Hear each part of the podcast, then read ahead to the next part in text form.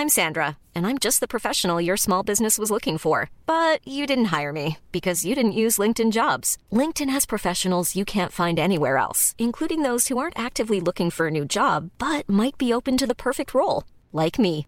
In a given month, over 70% of LinkedIn users don't visit other leading job sites. So if you're not looking on LinkedIn, you'll miss out on great candidates like Sandra. Start hiring professionals like a professional. Post your free job on linkedin.com/people today.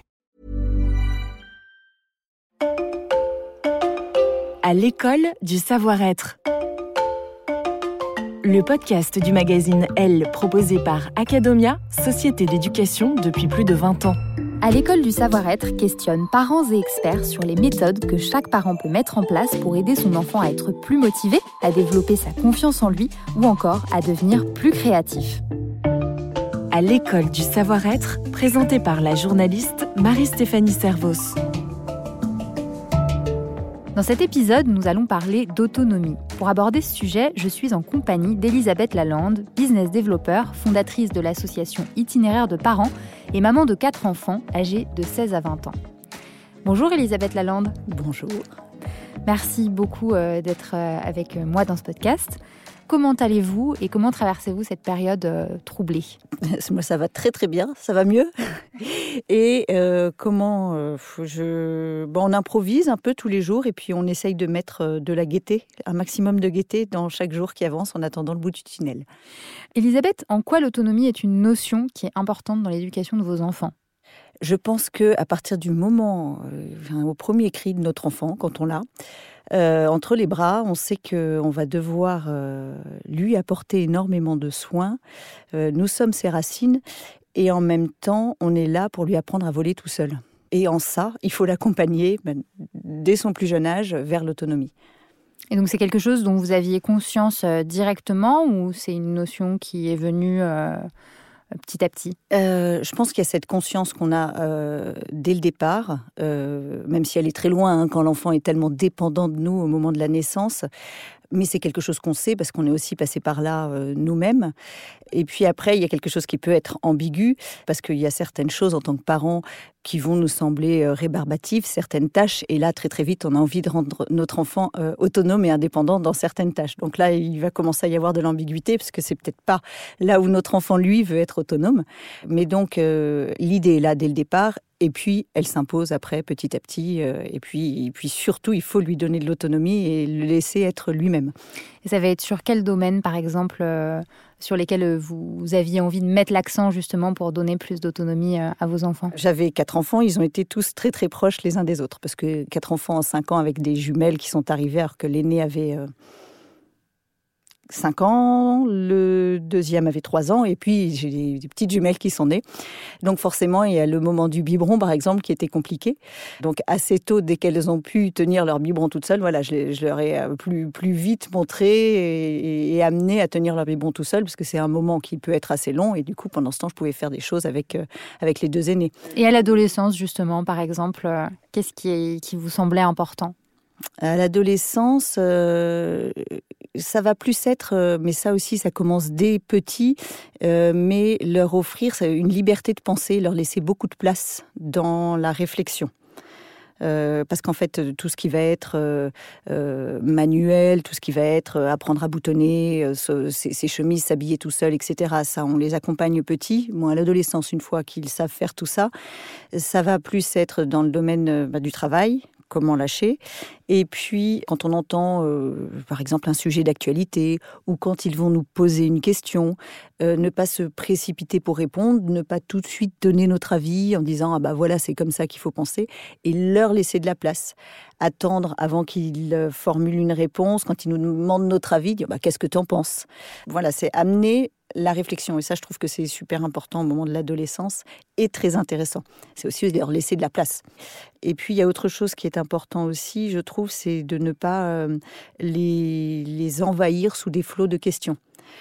Qui vont en fait euh, répondre à nos angoisses à nous, et notamment au moment de l'adolescence, c'est-à-dire est-ce que tu as bien fait ton travail, euh, tu as eu combien en maths si on les a aidés à faire revoir leur devoir de maths, ce qui sera certainement pas mon cas, mais, mais bon, parce qu'en fait, on, très souvent, on va leur poser des questions pour répondre à nos propres angoisses, donc en plus de leur inquiétude, on va en plus les charger de la nôtre.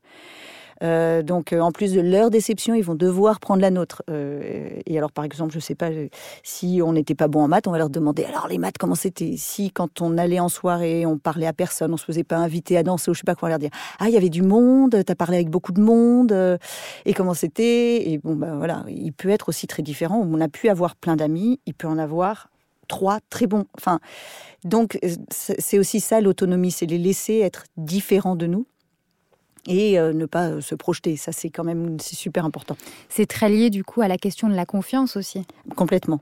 En fait, euh, en privilégiant leur autonomie, on leur permet d'avoir confiance en eux. Et en respectant tout ça, ça développe leur confiance en eux. C'est pas facile de, de, trouver un peu la, limite, de situer la frontière entre l'autonomie, la liberté, la sécurité, l'indépendance.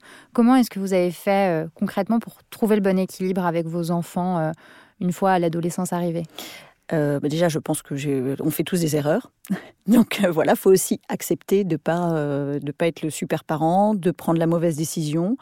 donc faut aussi accepter parfois de revenir sur ces décisions, de dire tout simplement à son enfant, bah, excuse-moi là, peut-être que j'aurais pu te laisser sortir voilà, j'ai eu peur. On n'est pas là non plus pour se justifier 400 fois.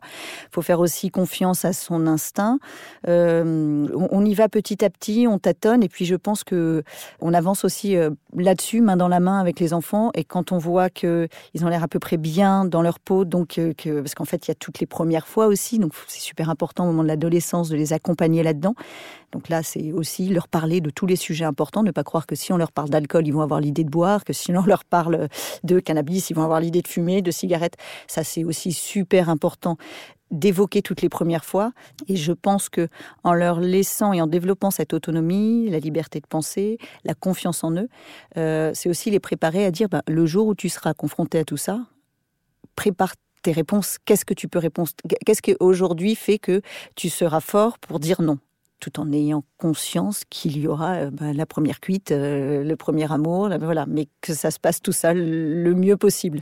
Et aujourd'hui, dans la, dans la période euh, vraiment compliquée qu'on traverse, et notamment compliquée notamment pour, pour les enfants, pour les adolescents, mmh. comment est-ce que vous avez l'impression que, que toute cette situation a impacté l'autonomie de vos enfants? Alors, euh, l'aîné, parce que chacun est différent, l'aîné était dans sa deuxième année d'études, pas à la maison. Du coup, là, il était super autonome et nous, on lui a fait euh, totalement euh, confiance. Le deuxième passait son bac.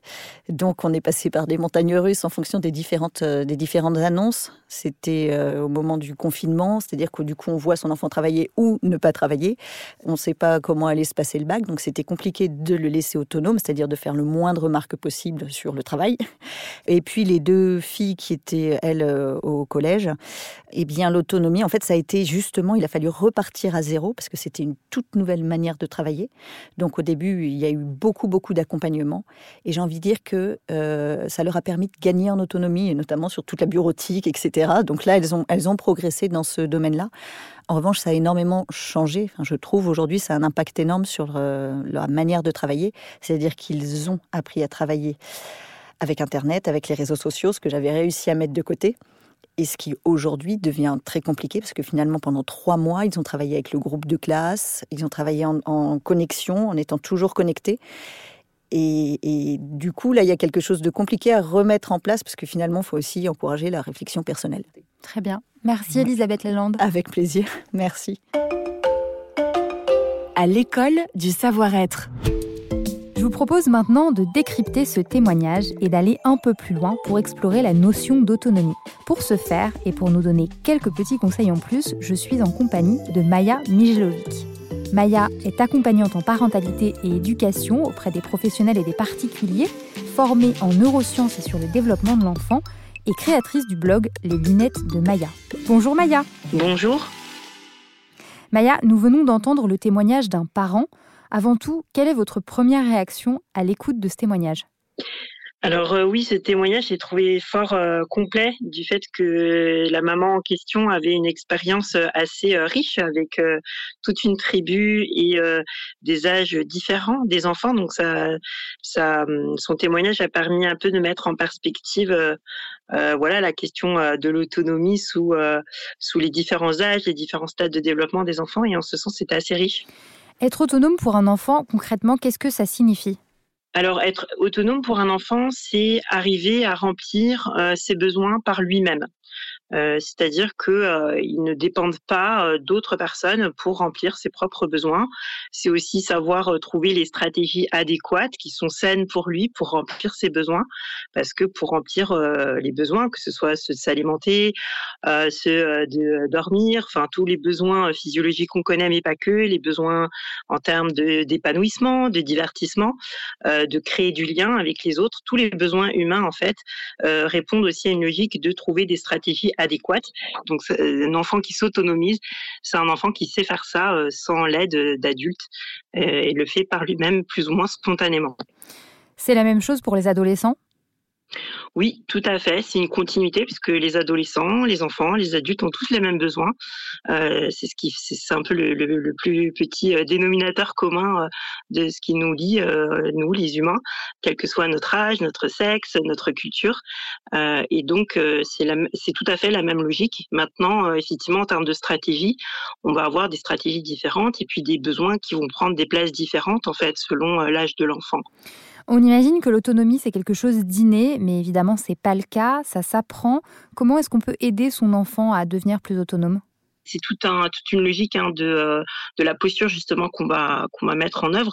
Euh, la première chose, c'est d'observer ce qui se passe justement pour son enfant, pour favoriser ces mécanismes un, peu naturels qui existent là, où euh, l'enfant va spontanément utiliser des stratégies pour faire des choses. Et ce qui est difficile pour nous, c'est quand ces stratégies nous bousculent un petit peu dans, dans ce qu'on connaît.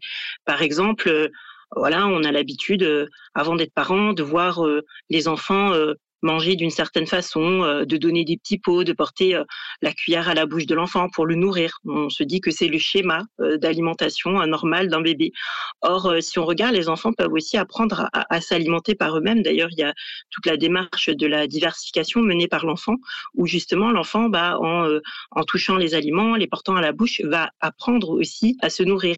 Et quelque chose qu'il aurait pu faire très spontanément autour de ses un an, bah, va mettre finalement un petit peu plus de temps parce que du coup, on aura suivi des schémas qu'on pense euh, être plus normaux ou classiques euh, en termes d'accompagnement. Donc, la première chose, c'est aussi d'observer l'enfant, de voir euh, qu'est-ce que de lui-même il ferait spontanément et de pas penser que forcément c'est une stratégie qui est délétère ou sur laquelle nous on doit intervenir. Et est-ce que vous avez justement spécifiquement des exemples liés à l'adolescence? Parce que là, on a beaucoup parlé de l'enfance, mais, mais de la même manière, pour comment placer ce curseur quand il s'agit d'adolescents? Alors c'est vrai que quand il s'agit d'adolescents, quand on a déjà mis ça en place euh, pour les petits, finalement les choses se font très naturellement. Pour les adolescents, on se pose plus la question parce que du coup, quand on a préparé le terrain et que euh, voilà euh, l'accompagnement à l'autonomie est là, il n'y a plus trop de choses à, favoriser. Par contre, c'est vrai que si on n'a pas été forcément dans une posture d'autonomisation petit et que du coup on se dit bon, parce que souvent hein, c'est comme ça le raisonnement chez les parents, c'est de se dire à un moment donné il faut qu'ils s'autonomisent, à un moment donné on, estime qu'il y a une espèce d'horloge là, et souvent c'est autour de l'adolescence cette question. La maman tout à l'heure parlait de la confiance, donc effectivement la confiance c'est euh, une dimension à, double sens, hein. donc euh, bien sûr euh, il faut avoir cette confiance dans son enfant, se disant qu'il ne va pas forcément se ruer vers des stratégies négatives où il va faire les pires expériences pour se faire son référentiel dans son environnement. C'est de se dire effectivement qu'on lui fait confiance, que oui aussi il fera des erreurs et que de ces erreurs il en tirera des conséquences et des apprentissages. Et euh, aussi, il faut euh, avoir cette posture pour que l'enfant ait confiance en nous, en fait, l'adolescent, euh, pour que justement il se sente libre aussi bah, d'avoir ses échecs et de nous en parler sans jugement, et que justement cette confiance soit vraiment voilà mutuelle pour que l'adolescent puisse bah, vivre ses expériences en sécurité. Alors cette année 2020 euh, a été euh, très compliquée. On a été euh, confinés, puis reconfinés. bon, pour ce deuxième confinement, nos, enfants, nos ados peuvent aller à l'école. La situation semble à peu près normale pour eux, mais est-ce que c'est vraiment le cas en ce qui concerne leur capacité d'autonomie? Moi, je ne sais pas, en termes de capacité d'autonomie, dire qu'il y a forcément une, une corrélation comment dire, euh, ouais, une remise en question de, par rapport au contexte. Euh, je pense effectivement que les enfants ont de fortes propensions aussi à s'adapter. Euh, donc là, effectivement, bah, des enfants qui seraient moins autonomisés auront peut-être plus de difficultés à, vivre cette adaptation. Quoique je mets quand même un petit peu des, des nuances sur le sujet parce qu'on a, a toujours des enfants qui auraient un fonctionnement neurocognitif différent et pour qui le moindre changement dans l'environnement bah, crée des, des, grandes difficultés. Et, ça, ce n'est vraiment pas en lien avec euh, l'autonomisation, mais, vraiment avec euh, bah, la personnalité de l'enfant, hein, son, fonctionnement interne. Moi, je pense que d'un point de vue général, euh, ces changements ont plus bousculé les parents, en fait, et, et le regard que peut-être pouvaient apporter les parents et les adultes en général, hein, puisqu'il y a aussi le corps enseignant, sur les capacités de l'enfant. Et beaucoup ont été quand même agréablement surpris de voir que même sans cadre strict qu'on pouvait connaître à l'école, le lâcher prise avait permis aussi certains enfants, euh, euh, voilà, de quand même suivre un rythme et, euh, d'avancer d'un point de vue scolaire et apprentissage en, sérénité aussi. Concrètement, quels sont les bénéfices de l'autonomie pour aujourd'hui, pour les adolescents, et aussi pour plus tard, dans leur vie étudiante et dans leur vie professionnelle?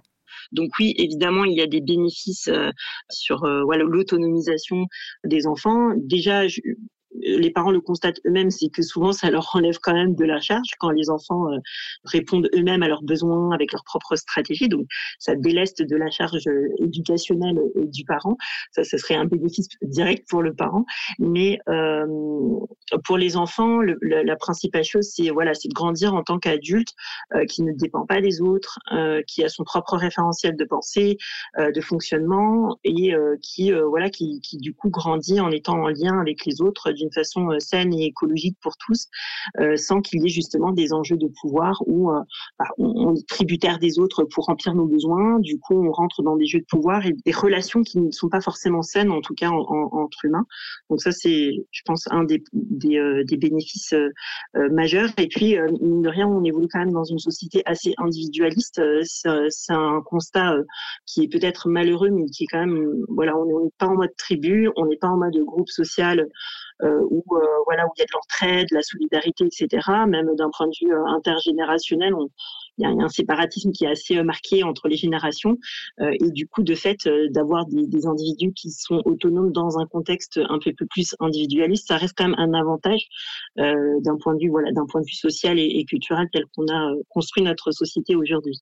Pour terminer, quels conseils donneriez-vous à des parents qui souhaiteraient aider leur enfant à être plus autonome alors en termes de conseils, je dirais euh, se faire confiance, soit c'est un élément important. Et justement, euh, beaucoup de parents qui ont été un petit peu conditionnés à, ce manque de confiance euh, bah, ont du mal aussi après à, se faire confiance eux-mêmes et, de rentrer dans ces dynamiques d'autonomisation dont on a parlé.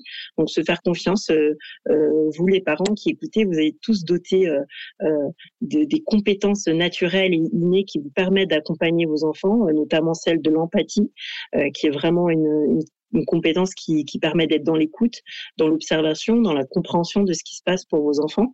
Donc moi, j'invite, euh, j'invite les parents à nourrir cette empathie euh, et à la préserver au mieux pour que justement ils puissent se faire confiance et accompagner leurs enfants. Merci Maya Mijelovic. Merci à vous. À l'école du savoir-être, le podcast du magazine Elle avec le soutien de Academia, société d'éducation depuis plus de 20 ans. Découvrez tous les épisodes de cette série pour aider vos enfants à développer de nouvelles compétences.